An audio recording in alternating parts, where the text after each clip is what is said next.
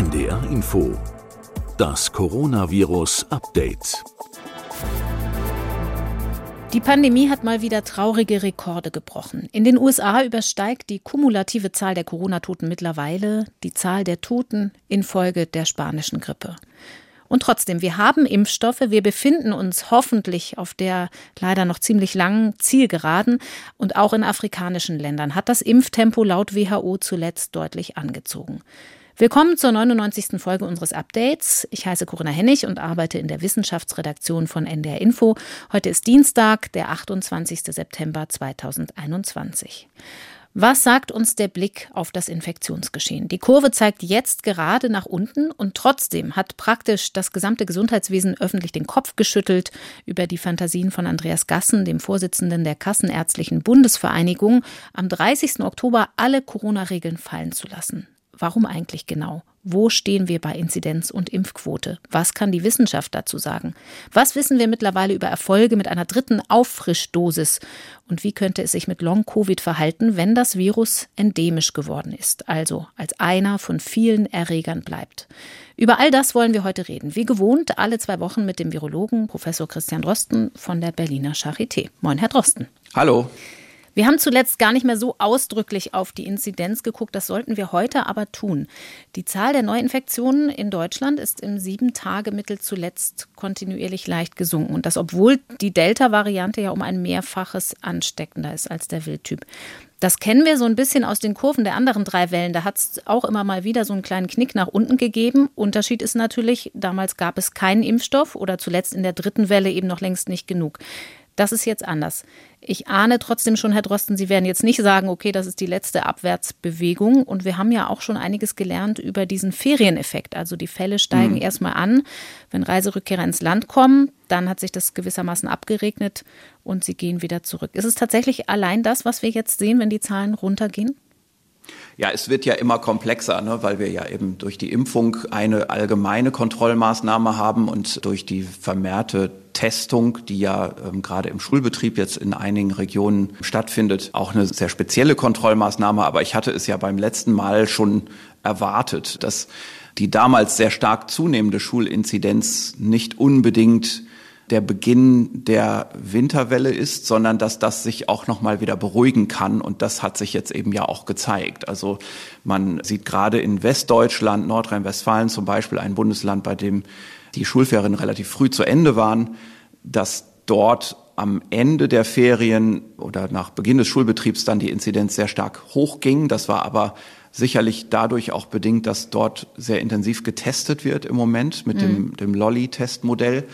Und das entspricht natürlich auch dem, was man bei den Erwachsenen sieht. Da sind die Schulen sicherlich ein Indikator für das, was man bei den Erwachsenen hat. Und das ist eben aus den Ferien mitgebracht. Das Robert Koch Institut meldet ja auch die geschätzte Zahl der Infektionen im Ausland. Die war zu der Zeit hoch, die ist jetzt wieder deutlich geringer. Modellierer sagen, wenn man diese Zahlen gegeneinander rechnet, dann ist also die Zuwachsrate in Deutschland, die reinen Infektionen in Deutschland, die sind deutlich geringer als die Gesamtzahl. Das heißt, die mitgebrachten Infektionen spielen eine Rolle. Interessant ist im Moment ein Blick auf die Deutschlandkarte. Diejenigen Bundesländer, bei denen die Ferien zuletzt geendet haben, im Süden, mhm. Bayern und Baden-Württemberg, die sind jetzt am höchsten in der Inzidenz. Gleichzeitig muss man allerdings eine Einschränkung schon geben. Man sieht bereits jetzt, dass in ostdeutschen Bundesländern die Inzidenz offenbar unabhängig vom Ferienende wieder Fahrt aufnimmt. Ich denke, da deutet sich jetzt die Herbst- und Winterwelle an, die wir im Oktober wohl wieder sehen werden. Mhm. Ostdeutschland hat da natürlich noch eine ganz besondere Rolle, weil die Impfquote da insgesamt gesehen am niedrigsten ist im Vergleich, im bundesdeutschen Vergleich. Sie sagen, da deutet sich schon was an. Bayern zum Beispiel hat seit zwei Wochen Ferienende als letztes Bundesland. Haben Sie eine Vorstellung, wann wir mit einem erneuten deutlichen Anstieg rechnen müssen? Also das ist nicht mein Metier. Ich kann das nicht modellieren. Ähm, ich kann da eher nur Vergleiche anstellen. Und äh, für mich ist eigentlich weiterhin jetzt das letzte Jahr maßgeblich. Da haben wir gesehen, dass in der zweiten Oktoberhälfte es absolut eindeutig war, dass wir wieder in einen exponentiellen Anstieg gehen, in die Winterwelle reingehen. Mhm. Da ist natürlich der Temperatureffekt mit dabei. Und bei der Impfquote, die wir haben, bei knapp 64 Prozent vollständigen Impfungen, gehe ich davon aus, dass wir zu dieser Zeit auch in die Winterwelle reingehen werden. Sie haben eben schon die Erwachsenen, die so ein bisschen gekoppelt sind an die Entwicklung bei den Schulkindern erwähnt. Da hilft ja oft auch ein Blick in andere Länder. Wir haben viel über England schon gesprochen. Was sagen uns die aktuellsten englischen Daten, was das angeht? Ja, also das Ganze ist ja auch ein komplexer Vorgang und es ist jetzt inzwischen so, dass man doch auch sehr gute Aufarbeitungen hat. Da gibt es einen sehr guten Artikel in der Financial Times darüber, der das nochmal sehr schön auseinandersetzt wie sich die Inzidenzen in England entwickeln mit Blick auf den Schulbetrieb. Und mhm. da ist es eben so, wir haben jetzt eine Sieben-Tage-Inzidenz bei den 5- bis 14-Jährigen, also die schultypischen Altersgruppen, von 811 auf 100.000 pro Woche. Das ist ja wirklich viel. Mhm. Und wir haben gleichzeitig einen starken Rückgang in der Altersgruppe der 20 bis 29-Jährigen, also die darüber liegenden Altersjahrgänge. Dort geht die Inzidenz runter. Interessanterweise und auch ein bisschen besorgniserregend gehen aber in der Altersgruppe der 30 bis 49-Jährigen, und das sind ja die typischen Elternjahrgänge der Schüler, die Inzidenzen hoch und die ziehen auch nach. Wir sind da jetzt schon bei 286 auf 100.000 pro Woche. Also wir sehen hier wirklich, die Schulen laufen voran und die Elternjahrgänge ziehen nach in der Inzidenz. Glücklicherweise haben wir ja bei den Elternjahrgängen bereits eine ganz ordentliche Impfquote und wir haben dort auch im Gegensatz zu Deutschland ja sehr viele überstandene Infektionen schon in diesen Altersgruppen, so dass man jetzt nicht gleich erwarten muss, dass das mit einer drastischen Zunahme der Krankenhausbelegung einhergeht. Der Wert, den ich ja mal gesagt hatte im letzten Podcast, ist, dass die Krankenhausaufnahmerate sich ungefähr geviertelt hat und die Todesrate sich gezehntelt hat. In das England. heißt, man hat da schon noch mehr Zeit in England. Genau, mhm. das gilt für England. Der Unterschied zu Deutschland ist natürlich aber auch, dass die Impfempfehlung ein bisschen anders aussieht, zumindest für Jugendliche, für ja, über zwölf das ist das ist ein wesentlicher Unterschied. Wir können ja jetzt in England gerade erst seit, ich glaube, einer Woche oder zwei Wochen die zwölf bis 17-Jährigen impfen. Bis dahin gab es dort keine Impfempfehlung von dem Pendant zur STIKO. Mhm. Und deswegen haben wir dort natürlich eine große Impflücke in diesen Schülerjahrgängen. Allerdings die Zahl, die ich vorhin genannt hatte, die war für die 5- bis 14-Jährigen. Mhm. Von denen können jetzt gerade zwei Altersjahrgänge geimpft werden. Also da wird jetzt die Impfung auch so viel in nächster Zeit nichts dran ändern, dass in diesen Jahrgängen die Inzidenz einfach abhebt und sich auch loslöst, also sich tatsächlich unabhängig entwickelt und vorauseilend ist. Also die äh, Diskussion ob jetzt die Schulen treiben oder nicht treiben, ist da jetzt eigentlich sehr eindeutig zu beantworten. Und das ist wie in der Winterwelle beispielsweise auch eine artifizielle Situation. Also wir haben, glaube ich, und das, das haben wir ja immer wieder gesagt hier im Podcast, immer dann, wenn wir natürlich laufende Infektionen in einer Bevölkerung beobachten können, wie zum Beispiel in Indien, da gab es ja die großen Auswertungen. Also wenn man nichts macht, sind alle Altersgruppen ungefähr gleich betroffen. Wenn man dann aber im Schulbetrieb Einschränkungen macht oder in anderen Bereichen Einschränkungen macht, wie beispielsweise in der Winterwelle letztes Jahr zu sehen, da gab es den Teil-Lockdown, da sah man, in den Schulen geht's hoch, bei den Erwachsenenjahrgängen bleibt es eher unter Kontrolle.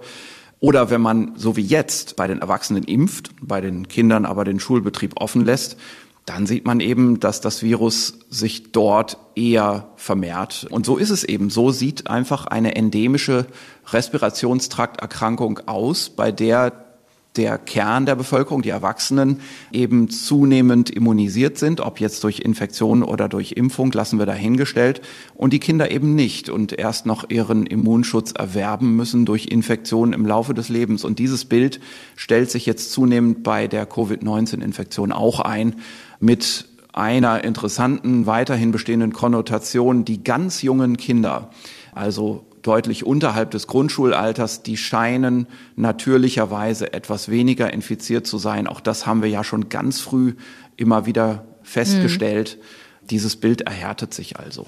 Das ist ja auch ein Bild, was uns beruhigen kann, denn in Kitas wird keine Maske getragen zum Beispiel. Da gibt es auch keine Kohortentrennung. Das ist nicht ganz so einfach wie in den Schulen. Um noch einmal kurz bei den Kindern zu bleiben, also bei den Schulkindern, die noch nicht geimpft werden können, insbesondere den Grundschulkindern. Wir haben ja oft darüber gesprochen, dass das relative Erkrankungsrisiko deutlich geringer ist als bei Erwachsenen, dass man sich vielleicht um die Kinder als solches nicht so große Sorgen machen muss. Wenn aber die absoluten Zahlen wieder hochgehen, ist das trotzdem was, was Sie auch mit Sorge beobachten, weil auch in Relation, je mehr Kinder sich infizieren, umso mehr werden dann ja doch aber auch erkranken, auch im kleinen Anteil. Ja, sicher. Also wir müssen da jetzt nicht Zahlen auflisten über Letalität in verschiedenen Altersgruppen von Kindern. Die sind sehr klein. Mhm. Wir haben aber natürlich einfach auch andere Erkrankungen, die auftreten können. Wir wissen weiterhin nicht genau, wie es mit Long-Covid ist. Die großen Schwächen dieser Long-Covid-Studien, die haben wir alle schon besprochen, bei den Kindern speziell. Mhm. Und es ist natürlich so, dass man sich einfach aus Elternperspektive Sorgen um seine Kinder macht, wenn man weiß, dass da ein unkontrolliertes Infektionsgeschehen läuft in den Schulen.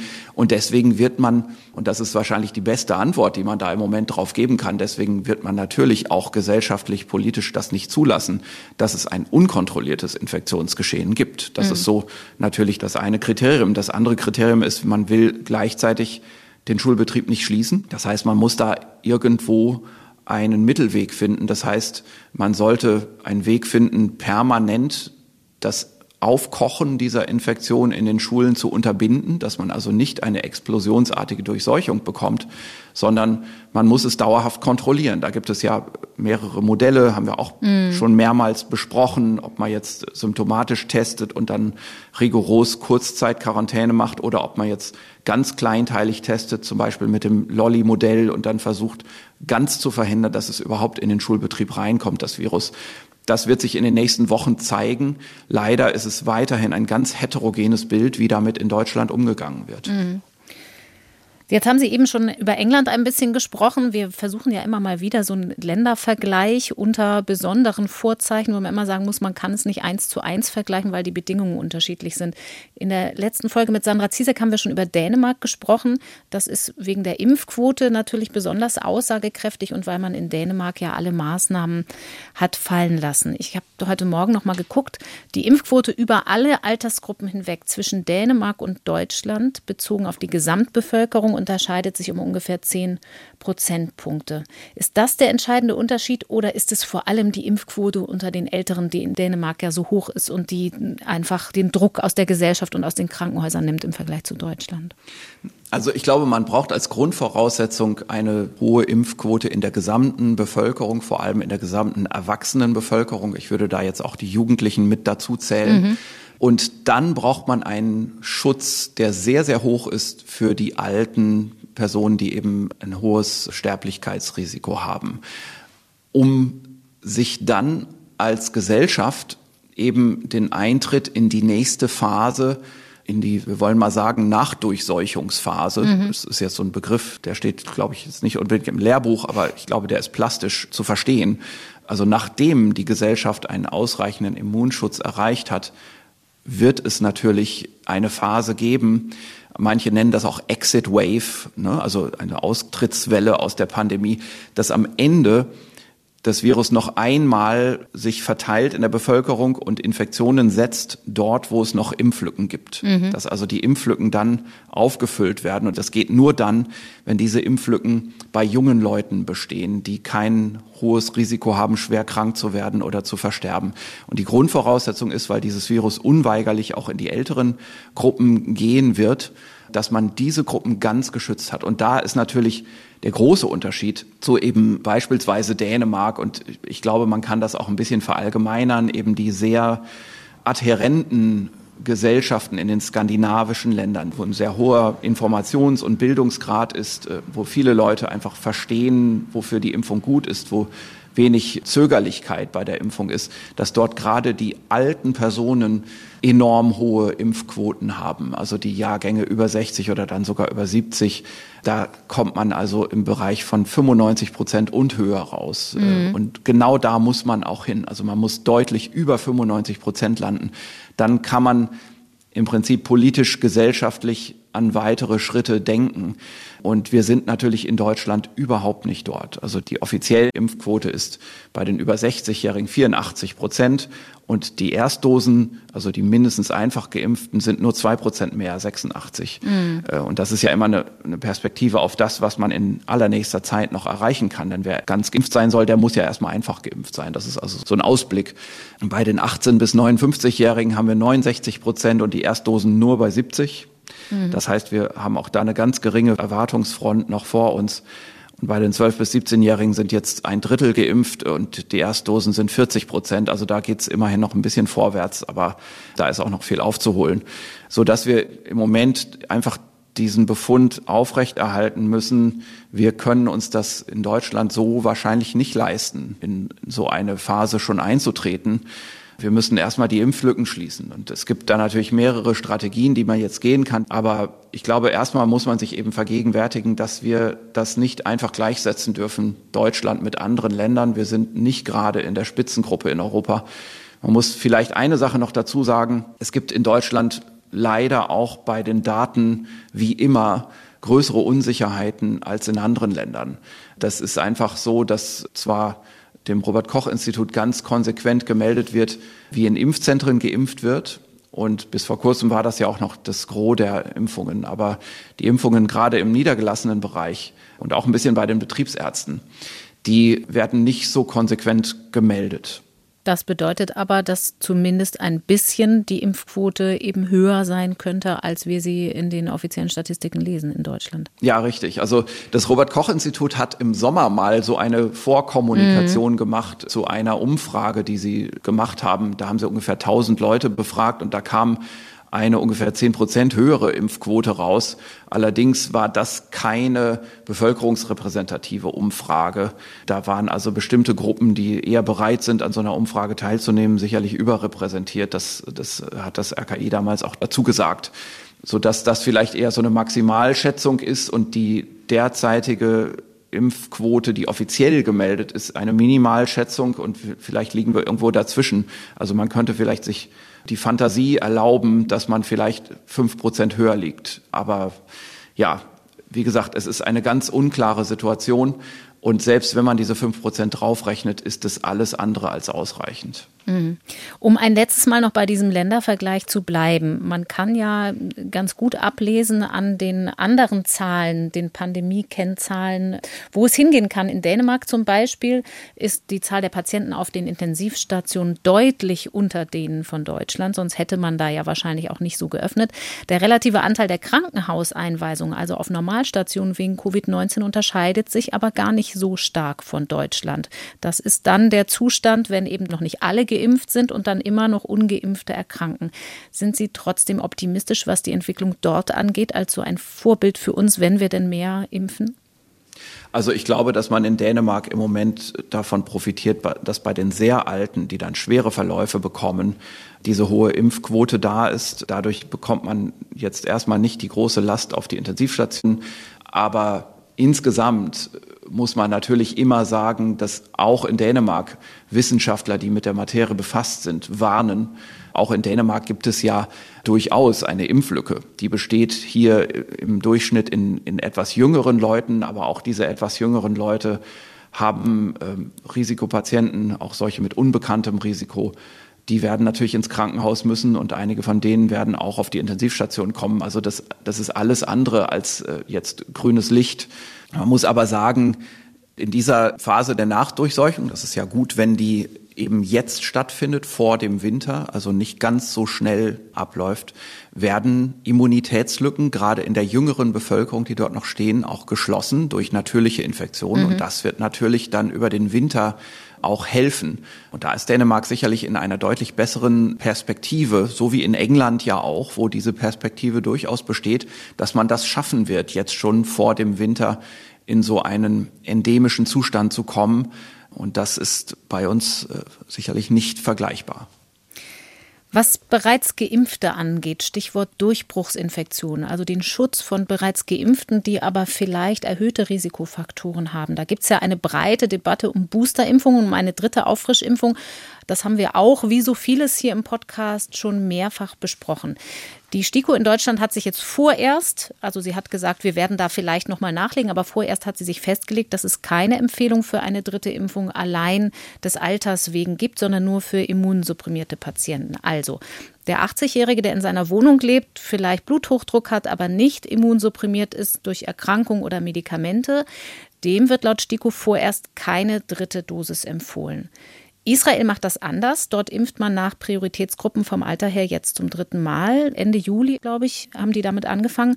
Und die Israelis können mit Daten belegen, dass das erfolgversprechend ist. Andererseits muss man auch das vermutlich differenziert betrachten. Vielleicht können wir mal mit den Daten zur Effektivität anfangen. Da gibt es eine Studie dazu, in der über eine Million Menschen angeguckt wurden mit und ohne Boosterimpfung im Vergleich. Und da kommt man auf beträchtliche Steigerungsraten, was den Schutz angeht, sowohl vor schwerer Erkrankung, aber auch vor bloßer Infektion. Ja, also ich will jetzt eigentlich nicht wieder einsteigen in dieses Vergleichen von Schutzraten. Einfach aus dem Grund, das ist in der Vergangenheit so oft gemacht worden. Wir haben das auch hier im Podcast so oft gemacht und es wird immer wieder missverstanden. Also schon alleine der Schutz vor schwerer Infektion oder überhaupt einer Infektion und so weiter. Ich glaube, es ist kaum möglich, das einem breiten Publikum so zu vermitteln. Ich glaube, wir sollten eher die großen Linien hier nochmal zusammenfassen, die sich eigentlich nicht ändern. Diese große Linie ist, eine Boosterimpfung ist einfach hervorragend. Die mhm. führt führt dazu, dass das Niveau von neutralisierenden Antikörpern beträchtlich steigt. Die führt dazu, dass der nachweisbare Krankheitsschutz vor schwerer und vor überhaupt einer Infektion steigt. Und der führt mit großer Wahrscheinlichkeit auch dazu, dass wir einen viel länger anhaltenden Schutz bekommen. Ich glaube nicht, dass der dazu führt, dass man über sehr viel mehr als bisher, also so ungefähr zwei Monate nach der Dosis, auch einen großen Übertragungsschutz hat. Da bin ich mir nicht so sicher, ob das wirklich sein wird. Und das kann man jetzt im Moment auch noch nicht zeigen. Und das hat eben bestimmte mechanistische Gründe. Also da ist einfach der Grund, dass wir in den Muskel injizieren und nicht auf die Schleimhaut, wo der Schutz stattfinden muss. So ist es nun mal auch bei anderen Infektionserkrankungen. Aber insgesamt die lange Belastbarkeit nach einer dritten Impfung mit einem Todvakzin, also mit einem Vakzin, das nicht selbstständig repliziert, das kennen wir ja bei ganz vielen Impfungen. Das ist normal, diese dritte Dosis. Also der Tony Fauci hat ja einen interessanten Gedanken geäußert in einem Vortrag vor kurzem. Der hat gesagt, vielleicht ist es einfach so, dass man diese Impfung wie viele andere Totimpfstoffe auffassen muss als ein Standardregime mit drei Dosen, dass also erst nach der dritten Dosis jemand als vollständig geimpft gelten sollte und dass vielleicht diese Zwei-Dosis-Impfung eine unvollständige Impfung ist, die wir jetzt aber trotzdem erstmal verwenden müssen, weil wir in der Pandemie einfach Impfdosen haben müssen, auch für ärmere Länder. Mhm. In Israel sinkt die Inzidenz seit zwei Wochen tatsächlich wieder. Trotzdem, wenn wir uns angucken, dass es natürlich vor allen Dingen um den Schutz vor schwerer Erkrankung geht, kann man dann davon ausgehen, eine Boosterimpfung dient einfach dem Individualschutz und kann die Pandemie-Dynamik gar nicht wirklich beeinflussen weiter, wenn es einen hohen Anteil von ungeimpften gibt? Ich bin mir nicht so sicher, ob wir da mit einer Boosterimpfung in dieser Strategie weiterkommen können auf Dauer. Also in Israel sind ungefähr 65 Prozent Vollgeimpfte mit Doppeldosis und jetzt hat man noch dazu geboostert. Was man sieht, ist, dass tatsächlich dann vorübergehend die Inzidenz Zunahme wieder unter Kontrolle kam und dass vor allem auch die Krankenhausbelastung wieder unter Kontrolle kam. Die Frage ist aber, wenn man jetzt 65 Prozent in der Bevölkerung hätte, die einen vollständigen Impfschutz hätten, selbst mit vollständigem Übertragungsschutz, würde das ja rein rechnerisch noch gar nicht ausreichen. Mhm. Und was man da also im Moment macht, ist, dass man ja so einen Übertragungsschutz momentan wiederherstellt. Also bei denen, die man geboostert hat, wird man jetzt auch eine Reduktion der Übertragungsziffer erreichen, also deren Anteil wird wegfallen. Dadurch kriegt man momentan eine Reduktion der Weiterverbreitung hin. Das wird aber ein momentaner Effekt sein. Mhm. Und äh, wir haben hier tatsächlich so eine Dichotomie aus zwei möglichen Strategien. Das eine ist, dass man sagt, naja, wir wollen 70 Prozent geimpft haben, und zwar vollständig mit Übertragungsschutz, dann haben wir für die restlichen 30 Prozent eine Herdenimmunität. Mhm. Das war die alte Überlegung, bevor die Delta-Variante kam. Bei der Delta-Variante ist die Rechnung anders. Die geht eher in Richtung 85 oder 90 Prozent, die man vollständig mit Übertragungsschutz geimpft haben müsste. Mhm. Gleichzeitig sehen wir aber, der Übertragungsschutz, der geht sowieso flöten nach zwei Monaten und wahrscheinlich, wenn man jetzt boostert, dann wird der erstmal wieder da sein für eine Zeit. Das ist das IGA, das kommt dann nochmal wieder hoch. Das bleibt aber auch nicht ewig. Das wird wahrscheinlich nach zwei, drei Monaten wieder weggegangen sein.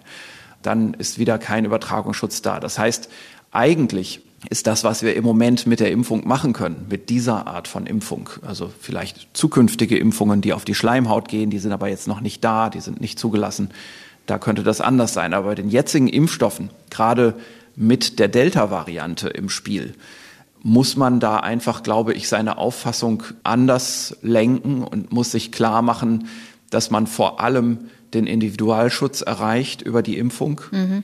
dass man also die schweren Verläufe verhindert und dass man dann in so eine Schwelle kommt für die Gesamtgesellschaft, wo man sagen muss, wir können diese Übertragung mit dieser Impfung sowieso nicht verhindern, wir können sie gering verringern.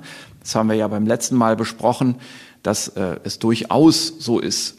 Da gibt es übrigens auch noch mal neue Daten dazu, die können wir vielleicht gleich auch noch mal nennen. Da gibt es so einen Gefängnisausbruch, eine ganz mhm. interessante kurze Studie.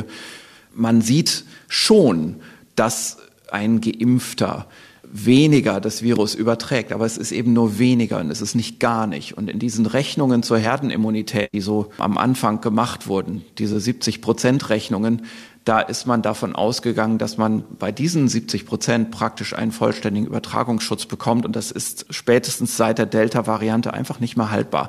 Das heißt, wir müssen Impflücken schließen. Wir müssen vor allem bei den gefährdeten Personen absolut geschlossen haben. Wir können über Boosterimpfungen momentan für eine kurze Zeit nochmal sicherlich auch wieder einen Übertragungsschutz erreichen. Das ist gerade in so Situationen wie zum Beispiel Altersheimen gut. Da kann man wirklich rein boostern. Dann würde man da auch nochmal Ausbrüche verhindern können jetzt im kommenden Winter. Da würde ich durchaus mitgehen, solche Sachen zu machen. Also das, was letztes Jahr immer so ein bisschen fast ins Leere hinein gefordert wurde, weil es kaum praktikabel war, dass man Altersheime abschirmt. Mhm. Das wird über die Möglichkeit der Boosterimpfung in diesem Winter vielleicht noch mal ein ganz anderes Thema und eine ganz andere Möglichkeit werden. Aber insgesamt wird man sich einfach anerkennen müssen, dass wir auch denselben Weg gehen müssen, den England und Dänemark auch gehen, dass man über eine sehr, sehr hohe Impfquote über diese Schwelle der möglichen Nachdurchseuchung gehen muss. Dass man also dann in dem Moment, wo man diese sehr hohe Impfquote erreicht hat, das Virus gerade bei den Erwachsenen dann irgendwann ja laufen lassen kann, ohne dass noch schwere Infektionen stattfinden. Und dieses Laufen lassen des Virus, das bedeutet dann auch nicht unbedingt eine unkontrollierte exponentielle Verbreitung, denn man hat eben Teile dieser Bevölkerung, die rezent geimpft sind, die noch den Übertragungsschutz haben. Andere haben den Übertragungsschutz nicht mehr, haben den Krankheitsschutz, infizieren sich, ohne es zu merken oder mit nur ganz milder Symptomatik und kriegen dann ein Immunupdate. Mhm. Und dieses Immunupdate findet dann zunehmend auch an der Schleimhaut statt und nicht mehr nur systemisch, so dass dadurch schon alleine wegen dieses Applikationsortes ein besserer lokaler Übertragungsschutz sich einstellt. Und dann darf man ja nicht vergessen, das sind ja dann Infektionen wirklich mit der Delta-Variante, also wirklich das passende ja, äh, Immunogen für mhm. das derzeit zirkulierende Virus. Und das sind dann natürlich auch Effekte, die einen Übertragungsschutz nochmal wieder verbessern in der Gesellschaft. Und bei der derzeitigen Möglichkeit mit den Impfstoffen können wir kaum anders vorgehen, als es über diesen Weg zu machen. In Israel, diese Strategie, die da gewählt wurde, die war sicherlich notwendig, weil dort auch noch Impflücken bestanden und weil man eben sich gedacht hat, momentan möchte man da jetzt doch noch mal die Übertragung verringern über momentanen Übertragungsschutz. Der wird flüchtig sein und wir sehen jetzt beispielsweise in Israel schon wieder, dass übrigens hier auch wieder ausgehend von den Schulen im September sehr viel eingetragen wurde in die Jahrgänge der Eltern. Und auch dort ist es wieder so gewesen. Es sind dann diejenigen, die noch nicht geimpft sind, die infiziert werden mit Krankenhauseinweisung. Die Geimpften sind schon sehr gut geschützt. Hm. Sie haben eben den Gefängnisausbruch schon erwähnt. Das war in Texas, meine ich. Der ist ja ganz gut dokumentiert. Was können Sie? Ja, genau. Also das wollte ich noch mal erwähnen. Also das ist vielleicht noch mal ganz gut für die Einschätzung zu dem, was die Impfung eigentlich real dann macht. Wobei das jetzt eine relativ artifizielle Situation ist. Das ist also ein Gefängnis, das einen Ausbruch hatte mit der Delta-Variante. Und diese Gefängnisse, die sind schon zu großen Teilen geimpft. Das war hier ein Gefängnis mit 233 Insassen. 79 Prozent davon geimpft und infiziert haben sich 172 Leute, also mhm. Geimpfte und Ungeimpfte haben sich infiziert. Jetzt kann man äh, vergleichen, Geimpfte und Ungeimpfte. Die Attack Rate, also die krude Attack Rate, also einfach gefragt, wie viele Leute haben sich infiziert. Bei den Geimpften 70 Prozent, bei den Ungeimpften 93 Prozent. Also mhm. das ist so die Empfänglichkeit. Dann auch ein interessanter Vergleichswert, wie lange dauert es eigentlich von Symptombeginn bis zu dem Zeitpunkt, zu dem die PCR wieder negativ wird. Und das ist bei Geimpften neun Tage, bei Ungeimpften elf Tage. Also es sind zwei Tage länger. Allerdings muss man sagen, die PCR ist ja sehr sensitiv. Mhm. Das ist jetzt nicht ein direktes Maß der Infektiosität. Und es ist eben so, wir haben durch die Impfung, wenn die ein bisschen zurückliegt, einen sehr, sehr guten Schutz gegen schwere Krankheit, mhm. einen sehr guten Individualschutz. Hier war es so, Drei von vier Leuten, die ins Krankenhaus mussten, waren ungeimpft. Also es sind überhaupt nur vier ins Krankenhaus gekommen, von denen ist einer übrigens leider gestorben und das ist ein ungeimpfter gewesen. Man hat also vor allem durch die Impfung, wenn die ein bisschen zurückliegt und wenn das Virus dann in einer Gruppe wirklich zirkuliert, einen Schutz für die Geimpften vor der Krankheit. Man hat aber eben keinen guten Schutz gegen die Übertragung. Und das ist natürlich die große Last, die die Politik in allen Ländern, nicht zuletzt auch in Deutschland, in den kommenden Wochen verhandeln muss, wie man hier jetzt weiterkommt. Man kann also in einer Gesellschaft, die sehr, sehr gut durchgeimpft ist, ja, mit einigem, ich will ruhig sagen, mit einigem Selbstbewusstsein dann in so eine Phase eintreten, wo man sagt, jetzt reißen wir uns nicht alle die Masken vom Gesicht und machen, als wäre wieder 2019, mhm. aber mit geringen bleibenden Kontrollmaßnahmen und mit Vorsicht kann man jetzt in ein normales gesellschaftliches Leben übergehen. Natürlich immer mit der Konnotation, bei den Schulen muss man durch Testung im Moment agieren. Bei den Schulen können wir leider unter zwölf Jahren über die Impfung noch nichts machen.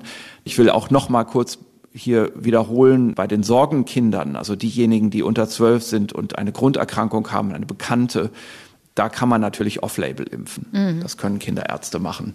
Aber ansonsten haben wir da diese Konnotationen, die Schulen, die sind hier leider aus dieser Argumentation ausgenommen. Da muss man über das eine oder das andere Testregime ganz konsequent die Verbreitung kontrollieren, dass das nicht exponentiell geht. Aber ansonsten kann man dann bei den Erwachsenen eben die Lockerungen zulassen. Und das kann man aber nur machen, wenn die gefährdeten Erwachsenen, es sind allen voran die Älteren, zuverlässig geschützt sind. Und zwar durch Schluss der Impflücken eher als durch Boostern der sowieso schon geimpften. Und das ist ja eben die große Aufgabe, die in Deutschland vor der Politik liegt. Das Ganze wird jetzt immer mehr zu einem rein politischen Problem. Also man kann tatsächlich sagen, die Wissenschaft hat geliefert, die Impfung ist da, die mhm. Kenntnis über die Wirkung der Impfung ist jetzt da, die großen Linien verschieben sich nicht mehr. Wir haben ja hier im Podcast jetzt seit ganz langer Zeit nicht mehr erlebt, dass wir sagen mussten, das ist jetzt aber mal wieder was ganz Neues. Das mhm. verschiebt jetzt unsere gesamte Grundauffassung und jetzt müssen wir neu nachdenken. Das ist ja schon seit Monaten nicht mehr so gewesen, sondern wir haben eine Studie nach der anderen. Wir haben hier und da ein paar Prozent Abweichungen, aber die großen Linien sind da. Wir haben also das Werkzeug geschaffen, wir haben das Wissen geschaffen. Jetzt ist es wirklich an der Politik, und vielleicht an einigen anderen Akteuren in der Gesellschaft. Aber es ist tatsächlich eigentlich nicht mehr an der Wissenschaft, das jetzt noch ja, in diese endemische Phase zu bringen. Man merkt es so ein bisschen daran, wie oft wir hier die Formulierung benutzen. Das haben wir hier auch schon oft besprochen im Podcast, wie sich die großen Linien verfestigt haben und es dann oft um Details geht. Über ein Detail möchte ich allerdings mit Ihnen an der Stelle auch sprechen, gerade weil Sie endemischer Zustand sagten, von dem wir ja noch ein Stück weit entfernt sind. Eine Frage, die viele bewegt, die uns auch per Mail nämlich oft erreicht, ist die, wenn die Impfung nun vor allen Dingen dem Individualschutz vor schwerer Erkrankung dient und wir dann irgendwann als Geimpfte dem Virus begegnen und hoffentlich wahrscheinlich nur sehr leicht erkranken, es vielleicht sogar gar nicht bemerken, welche Rolle kann dann Long-Covid spielen? Denn das ist ja mittlerweile ganz gut dokumentiert, dass es langfristige Folgen einer Infektion auch geben kann, wenn der eigentliche Verlauf nicht unbedingt schwer war. Was für Hinweise gibt es da aus der Forschung mittlerweile drüber, ob die Impfung auch gegen Long-Covid oder Post-Covid wirken kann? Naja, also die Datenlage zu Long-Covid ist ja sowieso sehr problematisch, weil Long-Covid nicht Long-Covid ist. Also es liegt immer dran, wie man das definiert. Da gibt es beispielsweise jetzt auch wieder neue Informationen vom Office for National Statistics. Da gab es letzte Woche ein Update auf eine laufende Erhebung. Und äh, man hatte ja im Frühjahr relativ alarmierende Zahlen gehabt. Einer von zehn Infizierten, die hier mit Long-Covid dann gelistet wurden. Mhm. Das hat sich jetzt relativiert. Die Studie ist fortgeführt worden. Die Häufigkeit von Long-Covid bei Infizierten ist jetzt 1 zu 40. Es gibt einen anderen Studienarm, da hat man die Symptome verfolgt. Da hat man also immer wieder nachgefragt, ob jetzt die Symptome wirklich lückenlos bleiben oder ob das nicht zum Teil auch einfach neu aufgetretene Symptome sind nach einer gewissen Latenz. Und da hat man gesehen, dass also tatsächlich Symptome bleiben nach Coronavirus-Infektionen bei drei Prozent und in der Vergleichsgruppe, also normale Bevölkerung, die auch sich immer mal nicht wohlfühlt und sich müde fühlt, denn solche Symptome sind das ja, ein halbes Prozent, also mhm. sechsmal so viel. Da ist also eindeutig was dran äh, an dieser Long-Covid-Problematik. Aber hier ist es eine sehr erkältungsartige Definition von Long-Covid. Also im Prinzip ist das das Bleiben von erkältungsähnlichen Symptomen, von grippeähnlichen Symptomen, während ja in anderen Studien Long-Covid auch bedeutet, spezielle neurologische Symptome, Chronic Fatigue Syndrom, chronisches Erschöpfungssyndrom oder auch dieses sogenannte Brain Fog, also Konzentrationsstörungen, die da äh, einhergehen. Und jetzt haben wir hier eine neue Studie, die ist aus England. Da haben sich 1,2 Millionen Geimpfte eine App installiert, mit der Symptome sowohl der Impfung als auch der Infektion verfolgt werden. Und es haben sich ein paar tausend infiziert trotz Impfung. Und bei denen war man natürlich besonders dran interessiert, was passiert. Und da ist es so, die Symptompersistenz von Covid-19, also auch das Bleiben der Covid-19-Symptome mhm. über 28 Tagen. Das ist hier definiert als Long-Covid. Das ist also auch eher so eine Grippe-erkältungsartige Symptomdefinition. Dass also diese Symptome über einen Monat bleiben, das ist halbiert durch die Impfung. Also da hat man eine Kontrollgruppe von Nicht-Geimpften verglichen.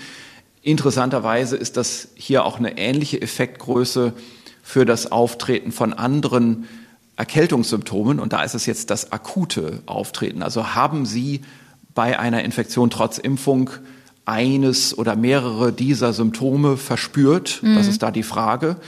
Und die Liste ist dann, und das gilt für jedes dieser Symptome, ich lese die mal vor, Fieber, Geruchsverlust, Müdigkeit oder Erschöpfung, Kopfschmerzen, Naselaufen, Husten, Heiserkeit, Appetitlosigkeit, Durchfall, Augenbrennen. Das ist so eine, sagen wir mal, fast vollständige Symptomauswahl, die in dieser Studie gefunden wurde, als so ungefähr halbiert, wenn man geimpft ist. Also das sind sehr milde Symptome. Das sagt hier alles nichts über schweren Verlauf aus, ob man ins Krankenhaus musste, ob man äh, Sauerstoff brauchte und, und noch schlimmere Dinge. Mhm. Das ist hier ganz ausgeklammert. Sondern die Frage ist hier, wenn man sich infiziert, trotz Impfung, und dann verglichen mit jemandem, der sich ohne Impfung symptomatisch infiziert, wie ist dann das Symptombild? Ja, und da ist es eben so bei diesen milden Symptomen, da ist es durch die Impfung ungefähr halbiert. Das heißt aber die Frage, wenn wir uns nach der Impfung nochmal infizieren und einen sehr milden Verlauf haben, ob wir dann auch schwerere Long-Covid-Symptome entwickeln können, die kann man noch gar nicht richtig beantworten. Naja, die schwereren Long-Covid-Symptome, die sind zum Teil nicht so ganz leicht zu greifen und da ist die Studienlage immer noch sehr, sehr schwierig. Also manchmal wird ja beispielsweise Müdigkeit und Erschöpfung da subsumiert, aber ich glaube, das, was hier gemeint ist, ist eher so eine allgemeine Müdigkeit. Das mhm. ist, glaube ich, nicht unbedingt das, was man unter Chronic Fatigue Syndrom mhm. beschreiben würde. Und deswegen haben wir eben für dieses engere Bild von Long Covid noch keine guten Daten. Ich möchte an dieser Stelle kurz unterbrechen für einen Hinweis auf einen anderen Podcast, den ich euch und Ihnen dringend ans Herz legen möchte. Wir machen gleich hier weiter mit Christian Drosten. Der Physiker und Modellierer Dirk Brockmann ist zu Gast bei meinem Kollegen Norbert Grunder im Podcast Die Idee. Vielleicht erinnern sich manche, Dirk Brockmann war auch schon mal im Coronavirus-Update Gast, ganz früh. Da ging es allerdings um eine ganz konkrete Situation, um Datenspenden per App. Jetzt hat Dirk Brockmann ein Buch geschrieben über sein Herzensthema, über komplexe Systeme. Und das ist viel, viel spannender, als es sich anhört. Es klingt sehr trocken. Ich lese das Buch aber gerade mit großer Begeisterung. Und diese komplexen Systeme, Komplexität als solches betrifft nicht nur die Pandemie, sondern auch ganz viele spannende Fragen aus der Natur. Oder zum Beispiel Naturgesetze, die ganz verschiedene Phänomene steuern. Zum Beispiel große Menschenmengen. Man denke an das Love Parade Unglück in Duisburg. Auch da gibt es Regelmäßigkeiten, die man tatsächlich nutzen kann, um solche Menschenströme zu steuern. Dirk Brockmann zu Gast in Die Idee mit Norbert Grundei gibt's wie alle unsere Podcasts in der ARD Audiothek. Ich würde gerne noch mal auf die Impfung selbst gucken. Es gibt da ja ein paar neue Erkenntnisse zur Schutzwirkung der Impfung, auch für andere, die mitprofitieren, sage ich mal. Da geht es um die Impfung von Schwangeren. Man hatte ja schon länger vermutet, dass Ungeborene durch die Impfung werdender Mütter mitgeschützt werden, weil die Antikörper durch das Nabelschnurblut übertragen werden. Das hat sich jetzt in einer kleinen Studie aus New York bestätigt, in der man 36 Neugeborene und ihre Mütter eingeschlossen hat und man hat zu 100 Prozent schützende Antikörper im Nabelschnurblut gefunden, Herr Drosten. Also ich habe diese Studie jetzt gar nicht gelesen. Also es ist interessant, wenn Sie das so sagen. Ich kann vielleicht eine allgemeine Sache dazu sagen. Also es sind nicht unbedingt nur diese über die Nabelschnur kurz vor der Geburt erhaltenen IgG-Antikörper, sondern was viele vergessen, ist, dass in der Muttermilch extrem viel IgA drin ist. Mhm. Und IgA haben wir ja schon mal besprochen hier. Das ist ja ein Antikörper, der entsteht auch natürlich jetzt im Blut und landet dann aber auf den Schleimhäuten. Der entsteht aber ganz besonders auch sowohl in der Brustdrüse als auch landet er dort aus dem Blut. Da gibt es zwei verschiedene Wege. Und in der Muttermilch ist einfach viel IgA drin und dieses IgA ist dann auch gegen das Virus gerichtet, wenn die Mutter während der Schwangerschaft geimpft worden ist. Ganz besonders gut natürlich, wenn sie gegen Ende der Schwangerschaft nochmal die letzte Dosis mhm. bekommen hat. Das ist ein guter Booster. Und da können wir damit rechnen, dass Neugeborene, die gestillt werden, eben über die Muttermilch dadurch einen Schutz gegen Covid-19 haben. Und das ist ja auch bei anderen Erkältungskrankheiten der Fall. Da wissen wir das ja auch dass eben Neugeborene eigentlich eher nicht so die Erkältungskrankheiten bekommen. Der Nestschutz. Das war ja der Nestschutz, genau. Das ist ein wesentlicher Teil des Nestschutzes, auch über die Muttermilch, über das IGA. Und das war ja bislang eben nicht so. Wir haben ja bislang eben in den Kohortenstudien gesehen, die neugeborenen Kinder, die sind eigentlich von Covid-19 eher stärker betroffen als die dann etwas jüngeren Kleinkinder. Also gerade die Neugeborenen haben ja bei Covid-19 eben keinen Nestschutz gehabt, weil die Mütter nun mal auch keine Infektionen hatten bisher. Mhm. Häufig haben sich sicherlich die Neugeborenen an ihren dann erst infizierten Müttern infiziert und konnten nicht von einem Immunschutz über die Vorinfektion der Mutter profitieren. Und hier können wir vielleicht jetzt über eine Impfung von Schwangeren im späteren äh, Schwangerschaftsabschnitt sagen wir mal, so ein bisschen schon in Vorleistung gehen, so ein bisschen korrigieren diesen fehlenden Nestschutz. Hm. Diese Tendenz zur Impfung im späteren Schwangerschaftsabschnitt hat sich auch in dieser Studie gezeigt, übrigens, die ich erwähnt habe, mhm. dass mhm. natürlich ja. die Titer dann höher sind, je später die Impfung kam. Wenn wir die andere Seite der Impfung nochmal angucken, es gibt ja viele Zögerliche, die immer noch Sorge haben, die Impfung könnte Nebenwirkungen haben, die sie massiv beeinträchtigen oder sogar gefährlich sind. Das Paul-Ehrlich-Institut dokumentiert das ja alles. Und Herr Drosten, Sie haben da zuletzt nochmal gesammelt und abgedatet, welche Daten es denn da gibt, also was tatsächlich erfasst wurde. Ja, also das ist natürlich ein sehr komplexes Thema, also die Überwachung der Impfnebenwirkungen. Ich glaube, wir können das hier auch nur ganz kurz mal umreißen und ein paar Zahlen daraus nennen. Das ist jetzt ein Bericht, der ist am 20. September erschienen. Der umfasst den Zeitraum bis Ende August. Und was man hier ja macht, ist, dass man die Meldungen von Nebenwirkungen erstmal nüchtern summiert, aber dann auch dazu schreibt, was dann die Nachverfolgung und die Nachuntersuchung ergeben hat.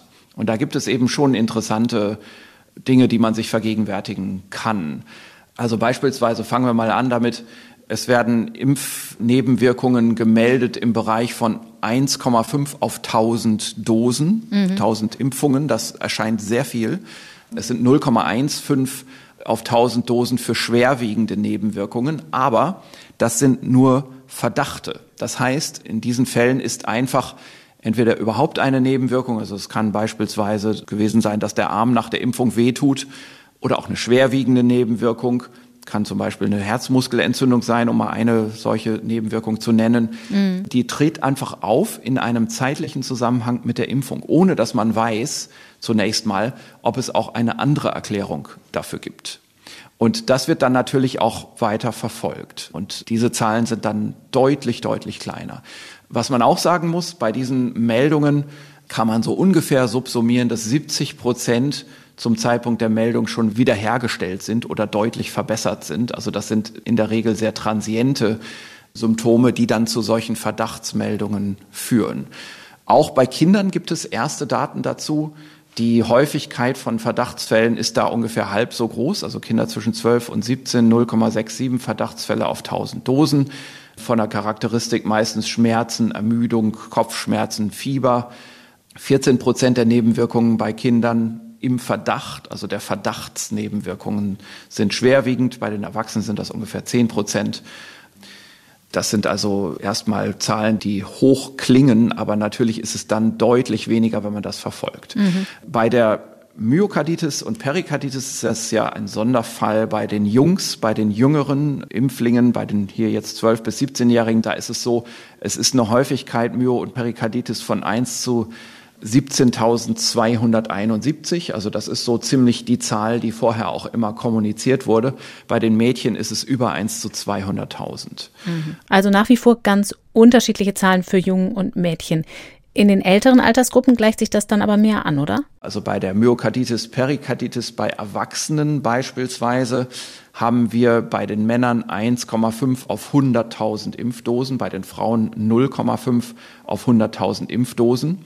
Das basiert übrigens alles auf einem Erfahrungsschatz jetzt von über 100 Millionen äh, mhm. verimpften Dosen, die hier zusammengefasst werden. Also das wird langsam dann auch schon statistisch tragbar. Davon ist, also bei diesen Myokarditiden beispielsweise, wenn man das mal sagen will, davon ist zum Zeitpunkt der Meldung schon ungefähr die Hälfte vollständig wiederhergestellt gewesen. Zwei Prozent dieser äh, Myokarditiden oder Perikarditiden waren tödlich. Das sind bei 100 Millionen Dosen 13 Personen. Mhm. Und dann muss man aber sagen, bei all diesen 13 Personen, bei 13 von 100 Millionen, wobei Dosen, ne, hier sind es Personen und 100 Millionen Dosen, also die meisten Personen haben ja zwei Dosen bekommen, ja, also es sind hier über 50 Millionen Impflinge, so kann man es auch sagen, aber es ist hier so nicht runtergebrochen. Und man kann das auch nicht einfach durch zwei teilen, weil ja einige noch erst geimpft sind. Und es gibt auch Johnson Johnson, wo nur eine Impfung verabreicht mhm. wird. Aber insgesamt bei all diesen 13 Personen konnte man die Myokarditis, Perikarditis nicht klar auf die Impfung zurückführen. Da gab es also offenbar mögliche andere Erklärungen noch. Es gibt andere schwerwiegende Erkrankungen, die im zeitlichen Zusammenhang mit der Impfung stattfinden. Zum Beispiel gibt es bei diesen 100 Millionen Impfdosen 214 Fälle von Guillain-Barré-Syndrom. Das ist also eine schwere neurologische Erkrankung, eine periphere aufsteigende Lähmung. Mhm.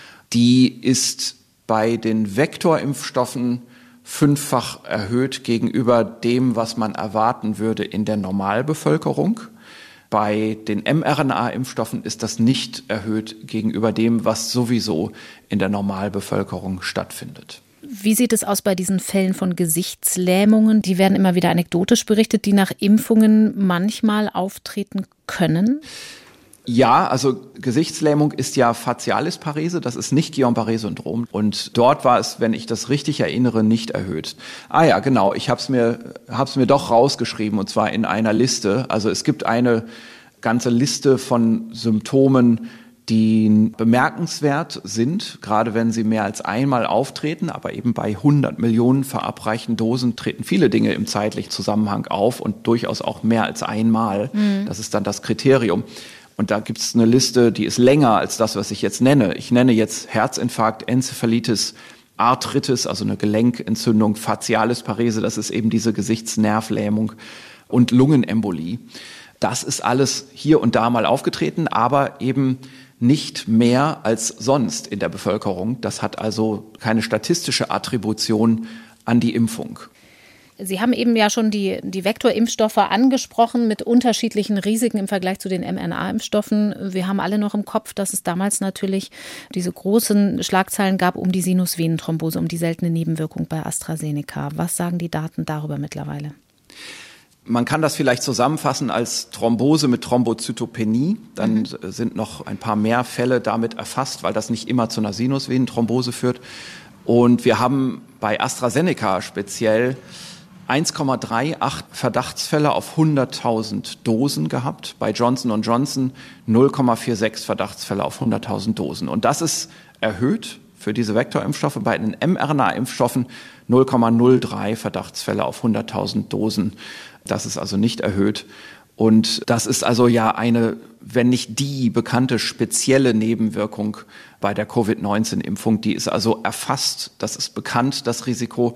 Die Altersstratifizierung dafür ist auch klar. Und das hat natürlich jetzt auch seinen Niederschlag gefunden in die Anpassung der Altersindikationsstellung, die Empfehlung unter anderem durch die STIKO. Die Altersstratifizierung und, äh, heißt also, dass sich das Bild verfestigt hat, was wir damals schon hatten, dass es vor allen Dingen Jüngere und ja. auch vermehrt Frauen trifft. Richtig, genau. Und was man vielleicht auch noch sagen sollte, wenn wir jetzt hier über schwere Nebenwirkungen sprechen sollten, es gibt natürlich auch Verdachtsfälle, dass ein Todesfall in Zusammenhang mit der Impfung steht. Mhm. Da ist es jetzt so, bei 100 Millionen Dosen gibt es 1450 Verdachtsfälle, wo also jemand gestorben ist im zeitlichen Zusammenhang mit der Impfung. Jetzt muss man sich aber vorstellen, gerade am Anfang wurden natürlich auch sehr alte, durchaus gebrechliche, vielleicht auch moribunde Patienten geimpft. Und bei denen, das wurde auch, glaube ich, in der Öffentlichkeit immer schon mal diskutiert, kann man ja einfach nicht unterscheiden. Die Impfung ist da sicherlich nochmal ein Ereignis, das jemanden, der schon ja sehr sehr gebrechlich ist, dann nochmal schwächt. Und das könnte aber auch natürlich irgendeine Infektion sein, die auftritt beispielsweise.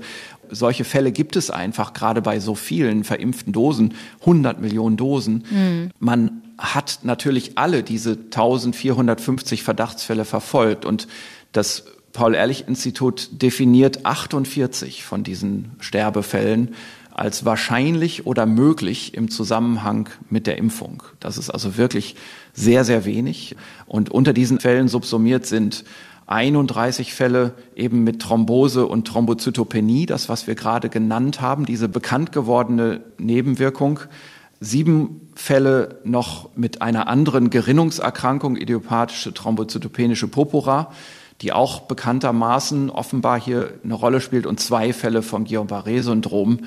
Das sind so bemerkenswerte Fälle, die man mit tödlichem Ausgang hier auch mit subsumieren kann. Insgesamt ist es ganz klar auch so, es gibt nach dieser gesamten Erfahrung von 100 Millionen Dosen keinerlei Signal, statistisches Signal für eine erhöhte Sterblichkeit durch die Impfung. Also das ist nicht der Begriff Übersterblichkeit, den man mhm. bei der Influenza verwenden würde, aber es ist ein ähnliches Gedankenkonstrukt, da lässt sich also überhaupt nicht nachweisen, dass die Impfung irgendeinen Beitrag zur bevölkerungsweiten Sterblichkeit hier geleistet hat. Mhm. Und da muss man auch noch dazu sagen, diese 31 Fälle durch Thrombozytopenie bei Vektorimpfstoffen, das sind die, die gleich alle am Anfang aufgetreten sind. Dann hat man die Impfung ja in bestimmten Altersgruppen ja, ja. gestoppt und das genau. ist dann natürlich auch bei dieser Zahl geblieben, weil das ja den Genau, und natürlich muss man auch sagen, man hat ja im Laufe der Zeit zunehmend jüngere Leute geimpft mhm. und beispielsweise eine bemerkenswerte Sache ist, dass PAI schreibt in ihrem letzten Bericht nur ganz lapidar, es gibt keinen Grund, bei den Sterbefällen die Einschätzung aus dem letzten Bericht zu revidieren. Das heißt, diese Zahl 48, die kommt aus dem Bericht von einem Monat vorher. Mhm. Also in dem Monat danach ist niemand wahrscheinlich oder möglich an dieser Impfung noch gestorben. Und das ist ja auch logisch, weil man impft ja immer jüngere Leute, die eben immer weniger anderweitige Grundrisiken haben zu sterben. Bei diesen Gerüchten um Tod nach Impfung, da ist das immer ein bisschen schwierig, dazu Stellung zu nehmen, wenn sie denn in einem bestimmten Fahrwasser stattfinden. Wir überlegen das immer wieder hier im Podcast, weil wir nicht unnötig Gerüchte anfeuern wollen, die dann gar keine wissenschaftliche Grundlage haben. Manchmal entscheiden wir uns aber doch, darüber zu sprechen. Und Herr Drosten, in diesem Fall ist es so, dass wir vorher verabredet haben, uns eine Sache anzugucken, weil die größere Kreise gezogen hat und darum vielleicht ein bisschen mehr Aufklärung nötig ist. Es geht mir um die sogenannte Pathologiekonferenz. Das ist ein YouTube-Video, das sich relativ weit verbreitet hat und sowas war wie eine Art Pressekonferenz zweier Pathologen im Ruhestand, die über die Obduktion von mehreren Menschen nach Impfung sprechen und auch über angebliche Verunreinigungen in den Impfstoffen. Das ist ein bisschen unklar, was das für Institute sind, die die beiden bisher geleitet haben sollen. Kennen Sie die, Herr Drosten, diese beiden Pathologen? Also ich muss sagen, ich bin ja kein Pathologe, darum kenne ich nicht das Kollegium in diesem Fach sehr gut. Ich kenne natürlich einige Pathologen, habe mit ein, zwei Leuten auch drüber geredet, die schütteln alle nur den Kopf. Die pathologische Fachgesellschaft hat sich auch schon positioniert und Erklärungen abgeliefert, mhm. dass das nicht Hand und Fuß hat. Und ich muss sagen, was da gezeigt wurde, ich habe mir beispielsweise einige Aufnahmen, mikroskopische Aufnahmen angeschaut zu angeblichen Verunreinigungen in dem Impfstoff. Das ist einfach trivial, was da gezeigt wird. Das sind zum Teil Trocknungsartefakte, die man kennt, wenn man Mikroskopuntersuchungen macht. Es ist aber auch so, dass da natürlich Partikel in diesem Impfstoff drin sind, die kommen aus Filtrationsprozessen wahrscheinlich. Also das kann zum Beispiel eine kleine Faser aus einem sterilen Zellulosefilter sein. Das kann Kristallen aus sonst einem Filter oder einer Oberflächenbeschichtung einer Apparatur im Produktionsprozess. Sowas ist normal und erwartbar. Da gibt es ganze wissenschaftliche Abhandlungen darüber, über solche typischen äh, ja, Verunreinigungen, will man sagen. Das sind einfach Komponenten des Produktionsprozesses, die stammen da nochmal draus. Hier hätte man natürlich dann auch vergleichen müssen, ob andere Impfstoffe ähnliche Dinge unter Mikroskop zeigen. Aber mhm. insgesamt war mein Eindruck, dass das, was da gezeigt wurde, keinerlei wissenschaftlichen Qualitätskriterien standhalten kann. Und es ist sicherlich ein Beispiel für die Irreführung der Öffentlichkeit, ob jetzt mit bösem Willen oder aus Unkenntnis, das will ich mal dahingestellt lassen. Hm.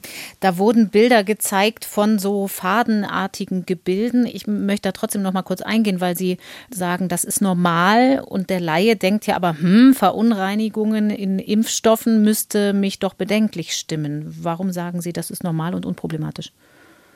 Naja, also man muss einfach sagen, solche Impfstoffe sind ja kein blankes Wasser, sondern die mhm. haben eine Wirkung. Und die Substanzen, die da drin sind, die Wirkstoffe, die werden ja aufgereinigt über verschiedene Reinigungsstufen. Und diese Reinigungsstufen selber hinterlassen natürlich mikroskopisch kleine Spuren. Also Sie müssen mhm. sich einfach vorstellen, wenn Sie irgendwas durch einen Filter filtrieren, dann wird von diesem Filter auch immer mal eine mikroskopisch kleine Phase abgehen. Aber die ist eben auch mikroskopisch klein. Also die kann man eben nur unter dem Mikroskop sehen. Das, was da gezeigt wurde, sind eben Dunkelfeldaufnahmen. Da lässt man also so im Prinzip das Licht von der Seite kommen im Mikroskop, damit es alles einen Schatten wirft. So mhm. kann man sich vielleicht vorstellen. Und da sieht man dann mikroskopisch kleine Strukturen, die wahrscheinlich aus den pharmazeutischen Produktionsapparaten stammen, aus Filtern, aus Wegwerfmaterial im Aufreinigungsprozess dieser Vakzinen. Das ist so das, was ich mir da als Erklärung, als plausibelsten vorstelle. Aber wie gesagt, solche Dinge halten hier keiner wissenschaftlichen Überprüfung stand. Und gleichzeitig muss man natürlich sagen, es gibt ja bei den Impfstoffen entsprechende Qualitätskontrollen. Die Produktionschargen werden ja alle überprüft. Mhm. Das ist also nicht so, dass jetzt irgendwelche Pathologen oder irgendwelche Mediziner, die Mikroskop auf dem Tisch haben, eine übrig gebliebene Impfampulle mal unters Mikroskop legen und dabei plötzlich zu Erkenntnissen kommen, die noch kein Mensch vorher gesehen hat. Und das muss jetzt ganz dramatisch der Öffentlichkeit berichtet werden. Das sind pharmazeutische Produkte und die werden überwacht. Es geht auch in dieser Pathologie-Konferenz nicht nur um die Impfstoffe als solche, sondern da ging es auch angeblich um die Obduktion von zehn Menschen, die durch die Impfung gestorben sein sollen. Das war alles ein bisschen schwer zu durchschauen, fand ich, weil der zeitliche Abstand zur Impfung auch so ein bisschen unklar war. Da war mal von rund einem Monat die Rede bis zu einem halben Jahr nach der Impfung. Woher genau die Proben und Organe stammen, wurde auch nicht so ganz klar. Trotzdem eine Frage an den Mediziner, Herr Drosten, auch wenn Sie kein Pathologe sind. Da wurden so Bilder gezeigt und dann hieß es, hier gibt es eine Anhäufung von weißen Blutkörperchen in Niere und Leber bei den Verstorbenen und dadurch werden Entzündungsreaktionen ausgelöst und die könnten zum Tod geführt haben.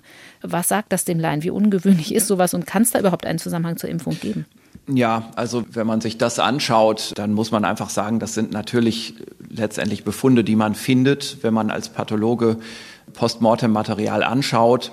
Das kann eben durch die Grunderkrankung kommen, die muss nichts mit der Impfung zu tun haben. Also ganz viele Leute, die grunderkrankt sind, haben ja eine Impfung bekommen. Wir haben es ja gerade genannt, bei 100 Millionen Dosen sind alleine 1450 Verdachtsfälle genannt worden, wo jemand gestorben ist in einem allein zeitlichen Zusammenhang mit der Impfung. Mhm. Und solche Befunde, die sieht man einfach bei allen möglichen Erkrankungen.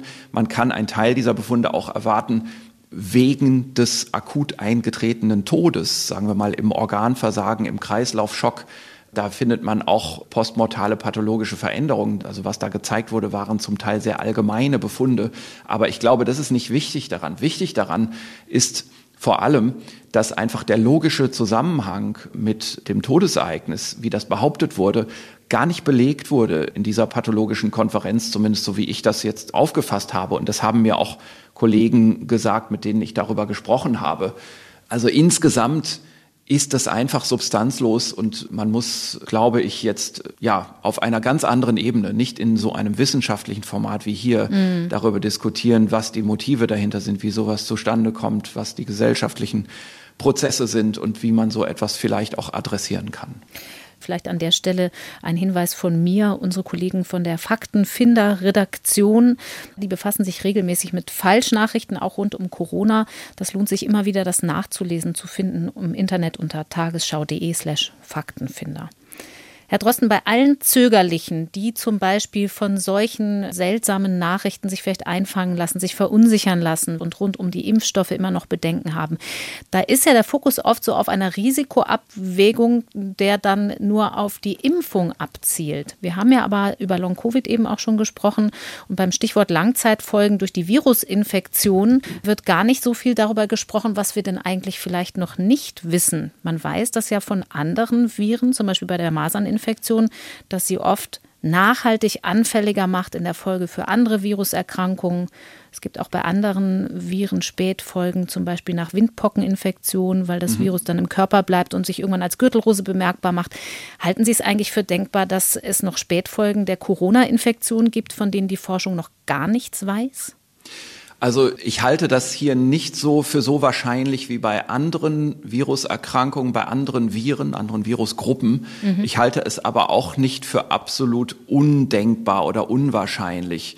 Es liegt so ein bisschen in der Mitte und ich kann das hier auch nur so als mit einer allgemeinen Auffassung über Viruserkrankungen sagen. Wir haben natürlich Viren, die spezielle Persistenzmechanismen haben, also deren Lebensstil es ist, deren Überlebensstrategie es ist, im Körper des Menschen zu bleiben für Jahre. Dazu zählen Herpesviren beispielsweise und Sie haben schon die Windpocken genannt. Das ist ein Herpesvirus. Diese Viren, die bleiben in bestimmten Kompartimenten, wie zum Beispiel im Nervensystem, über Jahre und kommen da auch immer mal wieder raus. Mhm. Das ist so einer der Gründe, warum man versuchen könnte, solche Viruserkrankungen durch eine Impfung zu verhindern. Also da hat man gar nicht den Blick auf die akute Erkrankung, sondern auf das, was Jahre später kommt. Mhm. Und es gibt andere Viruserkrankungen, die eigentlich nicht so stark auf Persistenz ausgelegt sind. Sie haben die Masern schon genannt. Dort gibt es Mechanismen, bei denen wir als Virologen eigentlich denken, das ist nicht Teil der Überlebensstrategie dieser Viren, sondern das ist so eine Art Unfall der Virusbiologie. Beispielsweise die lange nach der Infektion auftretende, sehr seltene zum Glück Entzündung des Hirns nach Maserninfektion. Also nicht die normale Masernenzephalitis, die betrifft ungefähr jedes tausendste infizierte Kind, mhm. sondern die subakute sklerosierende Panenzephalitis, wie wir das nennen. Das ist also eine, eine lang nach der Infektion häufig im Jugend- oder Erwachsenenalter erst auftretende und dann leider immer tödlich verlaufende Folgeerscheinung einer Maserninfektion in der Kindheit. Und da wissen wir, dieses Virus, das ist dann verändert, so wie man es dann im Hirngewebe massenhaft findet. Das gehört da gar nicht hin und das hat einen Schaden. Und das ist sicherlich für die Biologie der Viruspopulation nicht nützlich. Das ist also ein Unfall. Und Jetzt gibt es andere Viren, also diese akut verlaufenden Erkältungsinfektionen, die eigentlich eher solche Mechanismen nicht haben. Also unsere ganz normalen Erkältungsviren, da glauben wir eigentlich nicht, dass wir, abgesehen von absoluten Raritäten, so etwas in Betracht ziehen müssen. Also da glauben wir eigentlich, das Virus kommt und die Infektion heilt aus und man kann sich nach ein paar Jahren wieder infizieren, dann heilt es wieder aus. Und so geht es im Lauf des Lebens. Und wir haben aber keine Sondererkrankung, die zusätzlich nach zehn Jahren oder so auftreten kann, mit der man nicht gerechnet hätte. Mhm. Das gilt also für ganz viele unserer ganz normalen Erkältungs- und Respirationstraktviren. Bei den Coronaviren ist es nun so, wir haben bei dem SARS-2-Virus ein paar Hinweise darauf, dass das ja beispielsweise das zentrale Nervensystem infizieren könnte. Das mhm. ist für mich immer noch nicht abschließend gesichert. Aber es gibt eben Hinweise darauf, und die sind unabhängig voneinander erhoben, dass dieses Virus ins Hirn gelangt und dort auch Unheil anrichtet, um es mal so grob zu formulieren. Das kennen wir übrigens molekularbiologisch, pathologisch auch bei Influenza. Da haben wir aber weniger Sorgen über solche Folgeerscheinungen im Hirn. Aber hier ist es eben so, bei dem Coronavirus ist so etwas schon nachgewiesen worden und das steht auch in einem losen Zusammenhang mit Long-Covid. Also es mag sein, dass einige der schwereren Long-Covid Verläufe eben mit dieser Replikation des Virus im Hirn einhergeht. Und das ist natürlich besorgniserregend. Da muss man eben schon sagen, wir wissen nichts, wir wissen überhaupt nicht, ob es da nicht nach einigen Jahren doch noch Folgeerscheinungen gibt. Es gibt auch Überlegungen hinsichtlich anderer Organe. Das Herz wird ja immer diskutiert, die Nieren werden diskutiert. Ich bin bei den Nieren nicht mehr ganz so sicher, ob das wirklich haltbar ist. Beim Herzen ebenfalls nicht ganz so sicher. Mhm. Aber so etwas muss man eben sagen. Und dann etwas anderes, was man auch dazu sagen muss. Wir wissen aus der Tiermedizin bei bekannten Coronavirus-Erkrankungen, dass es Persistenz gibt. Es gibt unter anderem durchaus sogar auch Persistenz unter Veränderung des Virus, also durch Veränderung des Virus. Das bekannteste Beispiel da ist das feline Coronavirus, das Katzen-Coronavirus, das eine Veränderung durchmachen kann in bestimmten Virusproteinen und das führt dann zu einer langfristigen immunmodulierenden und fast immer tödlichen Erkrankung, die feline infektiöse Peritonitis. Mhm. So etwas ist jetzt bei Covid bei Menschen nicht unbedingt beschrieben und bekannt, aber das dauert auch lange Zeit, bis so etwas auftritt. Und wir kennen auch bei anderen Erkrankungen, zum Beispiel beim Rinder-Coronavirus, lange persistierende Verläufe, die beim Kalb erworben werden und sich bei der erwachsenen Kuh dann zeigen. Und deswegen bin ich mir, weil es eben ein Coronavirus ist, wäre ich jetzt nicht selbstbewusst genug, um zu sagen, nein, so etwas kann es nicht geben. Also das möchte ich hier, würde ich nicht aussprechen, so einen Ausschluss. Also so etwas kann durchaus passieren.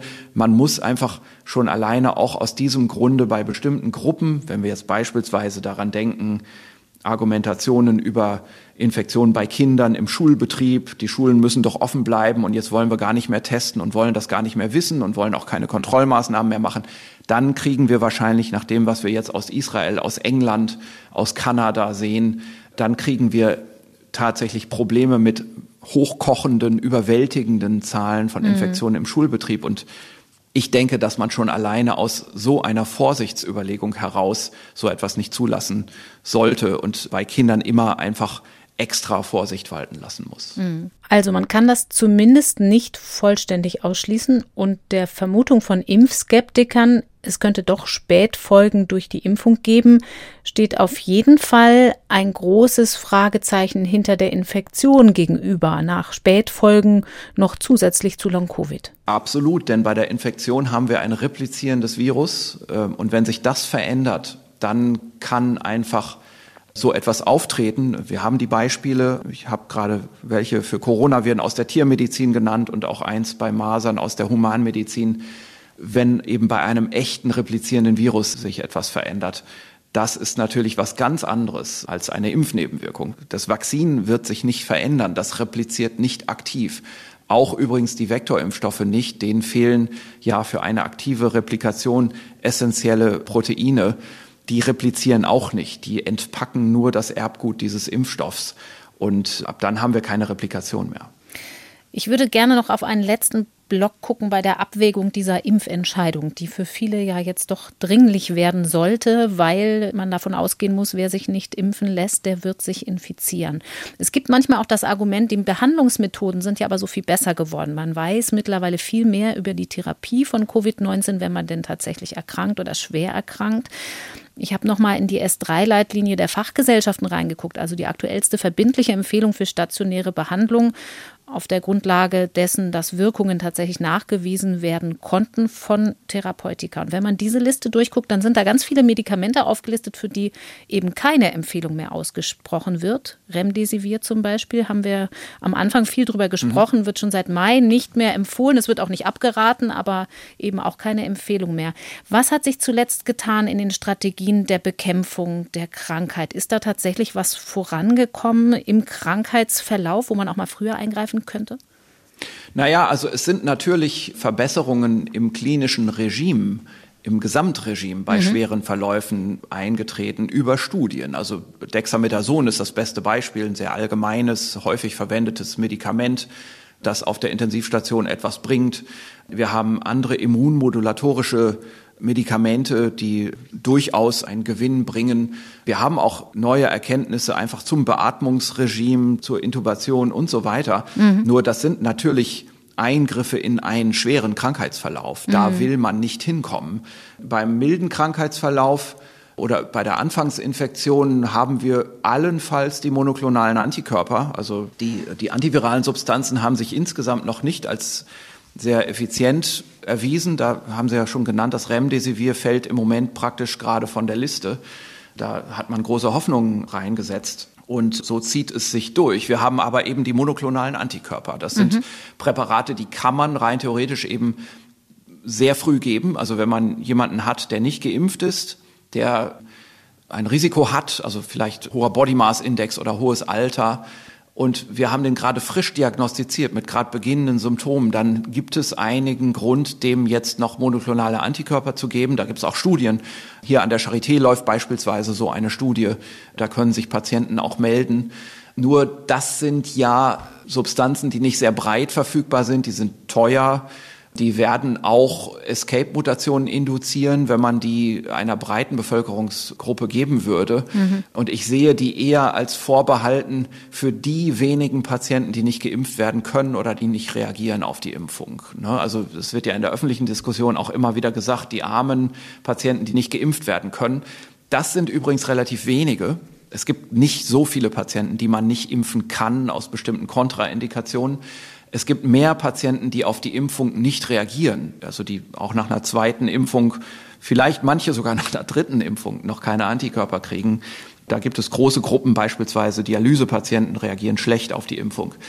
Bei denen wäre es manchmal eben schon zu überlegen, ob man monoklonale Antikörper nicht auch prophylaktisch einsetzt. Das kann man machen, die kann man also verabreichen, dann wirken die für ein paar Monate schützend, mhm. ähm, als wäre der Patient geimpft. Also solche Reservemöglichkeiten gibt es für einige hochgefährdete Patienten, aber das ist alles keine Lösung, die man allgemein empfehlen würde. Und das ist in Konkurrenz zur Impfung einfach immer die schlechtere Lösung. Also das Ziel, das gesamtgesellschaftliche Ziel muss es sein, die Impflücken zu schließen. Das Ziel wird es wahrscheinlich nicht sein, das über eine Boosterimpfung der sowieso impfbereiten und bereits geimpften zu lösen, sondern man muss diejenigen, die nicht geimpft sind, überzeugen oder auch sonst dazu bringen, sich eben impfen zu lassen. Mhm. Und das ist die Aufgabe, die keine wissenschaftliche Aufgabe mehr ist.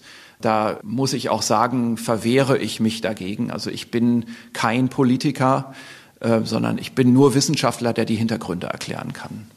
Noch ein Nachtrag zu den monoklonalen Antikörpern, weil Sie sagten, wenn man in bestimmten Fällen als Therapie die einsetzt, dann kann man die eben früh geben. Wenn jemand eine schlechte Prognose hat, man muss sie aber auch früh geben. Ne? Das sind nach wie ja, vor ja, ist absolut. so. Also das genau, das ist ja das große Problem sowohl bei den monoklonalen Antikörpern wie auch bei allen anderen Dingen, mit denen man etwas gegen das Virus ausrichten will und nicht sagen wir mal, die schädlichen Mitreaktionen des Immunsystems kontrollieren möchte dass man ja mit der Verabreichung fast immer schon zu spät kommt. Ne? Mhm. Denn das ist eine sehr schnell verlaufende Virusinfektion. Und wenn man das Virus nach dem Gipfel, nach dem Replikationsgipfel erst erwischt, dann ist das Virus nun mal da. Dann kann man mit einem Medikament auch nicht mehr viel ausrichten. Und wir wissen ja, der Virusreplikationsgipfel, der liegt wahrscheinlich ein bis zwei Tage vor Symptombeginn. Das heißt, und, und das natürlich im Mittel. Ne? Aber bei dem durchschnittlichen Patienten kommt man praktisch schon zum Zeitpunkt des Symptombeginns im Wesentlichen zu spät. Jetzt haben Sie eben schon gesagt, es ist eine politische Aufgabe, eine gesellschaftliche Aufgabe, die da jetzt vor uns liegt. Keine Aufgabe mehr der Wissenschaft. Der Impfstoff ist da, er muss nur verimpft werden. Wir haben so oft jetzt schon darüber gesprochen, dass die Impfquote zu niedrig ist. Ich würde zum Abschluss gerne einmal mit Ihnen vorausblicken und gucken, was ist denn aber tatsächlich machbar? Denn es geht sehr, sehr langsam voran, aber es ist ja nicht so, dass keine Menschen mehr geimpft werden. Was mhm. müsste jetzt passieren, um in einen besseren Bereich zu kommen? Auch wenn das dauert, vor allen Dingen, weil eine Erstimpfung ja noch nicht den vollen Schutz bietet, man dann einen Abstand ja. einhalten muss bis zur Zweitimpfung. Also die Zahlen sehen übel aus. Also das kann man sich mal auf einem Blatt Papier durchrechnen. Also wenn es eben so ist, dass wir nicht eine große Meldelücke haben mhm. bei den durchgeführten Impfungen. Und da muss man einfach sagen, das kann man nicht mit letzter Sicherheit ausschließen. Es kann sein, dass wir in Deutschland eine Meldelücke haben, dass also die Zahlen, die das Robert Koch im Moment auslistet, nicht vollständig sind, weil eben der niedergelassene Bereich keine gesetzliche Verpflichtung hat, die verabreichten Impfungen zu melden. Die werden offenbar mit erheblichen Verzögerungen aggregiert gemeldet. Das ist nicht optimal, aber so ist es nun mal in Deutschland. Deswegen haben wir da eine Unsicherheit. Aber ich denke, man, man sollte mal mit den Zahlen rechnen, die man hat. Da könnte man zum Beispiel sagen, wenn man jetzt allein auf das Niveau von Dänemark kommen wollte, also 11 Prozent drauflegen, mhm. das wären bei uns 9,13 Millionen Personen, die man noch mal impfen müsste. Dafür bräuchte man ungefähr 18 Millionen Impfdosen, Einzeldosen. Ich rechne das jetzt ganz stumpf hier durch mit allen Unschärfen. Mhm. Das würde im Moment 90 Tage dauern, um das zu verimpfen. Nur um es zu verimpfen. Ne? Mhm. Also wir verimpfen im Moment ungefähr 200.000 Dosen am Tag. Das dauert 90 Tage. Das ist also Jahresende. Und dann nochmal vielleicht einen Monat drauflegen, damit die Leute auch einen Immunschutz haben. Und dann sind wir nicht, wie gesagt, das ist nicht der Schluss aller Impflücken, sondern dann wären wir, wenn man unsere Meldedaten zur Impfung gegenüber dem vergleicht, was Dänemark hat, dann wären wir auf dem Niveau von Dänemark. Dänemark hat sich aber im September und nicht unter dem hohen Infektionsdruck im Winter mhm. dazu entschieden, jetzt mal einen Öffnungsschritt zu wagen. Ja, und wenn wir auf ein Niveau wollten, auf das wir eigentlich müssen, also ein gesellschaftsweites Niveau über 85 Prozent, ne? also das wäre so das unterste Niveau, das man bräuchte für die Delta-Variante, das würde ja bis Ostern dauern, bis April. Und insofern also alleine diese, diese Kalkulation, das kann sich jeder ausrechnen, sollte uns zu der Überzeugung führen, dass es so nicht gehen wird. Also wie gesagt, mit der kleinen Einschränkung, es kann sein, dass wir eine Meldelücke haben, dass in Wirklichkeit doch mehr Leute in Deutschland geimpft sind. Das ist eine im Moment für mich zwar eine schöne Hoffnung, aber sicherlich nicht eine Basis für, für Entscheidungen und Planungen. In den nächsten Monaten. Es ist aber der einzige Weg, den ja. wir gehen können, weiter zu impfen und auf diese Quoten zuzusteuern. Ja, also ich denke, die Aufgabe liegt hier jetzt bei der Politik, dieses Problem zu lösen. Jetzt haben wir gerade die Wahl gehabt. Vielleicht ist neuer Schwung da, der nicht im Wahlkampf pulverisiert wird, um diese Aufgabe anzugehen. Herr Drosten, ich sage für heute vielen Dank für das, was Sie uns aus der Forschung dazu noch sagen konnten und wünsche Ihnen weiter eine gute Woche. Bis dann. Vielen Dank. Damit sind wir hier an dieser Stelle auch schon wieder am Ende angelangt. Bevor ihr allerdings den Ausknopf drückt, habe ich zum Schluss wie gewohnt noch einen Podcast-Tipp.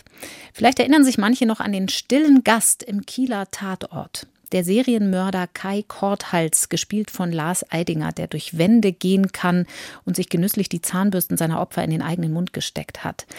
Kai Korthals ist wieder da. Am 3. Oktober 2021 kehrt Lars Eidinger als stiller Gast auf den Tatortbildschirm im ersten zurück in Borowski und der gute Mensch. Doch schon vorher kann man die ganze Geschichte in der ARD Audiothek hören, als neunteilige Podcast-Serie des NDR. Neunmal 30 Minuten lang. Die ersten sechs Folgen von Borowski und der stille Gast gibt es ab sofort exklusiv in der ARD Audiothek. Und dort findet sich natürlich auch unser Coronavirus-Update. Alle Links zu den Quellen, die wir hier zitiert haben, gibt es in den Show Notes und natürlich auch wie immer unter ndr.de slash Corona-Update. Mein Name ist Corinna Hennig. Ich bedanke mich wie immer bei euch und Ihnen fürs Zuhören, bei Katharina Marenholz und Nele Rössler für Redaktion und Recherche und bei Sven Köpke für die Technik. Und in zwei Wochen melden wir uns an dieser Stelle wieder, am Dienstag, dem 12. Oktober. Das Coronavirus Update. Ein Podcast von NDR Info.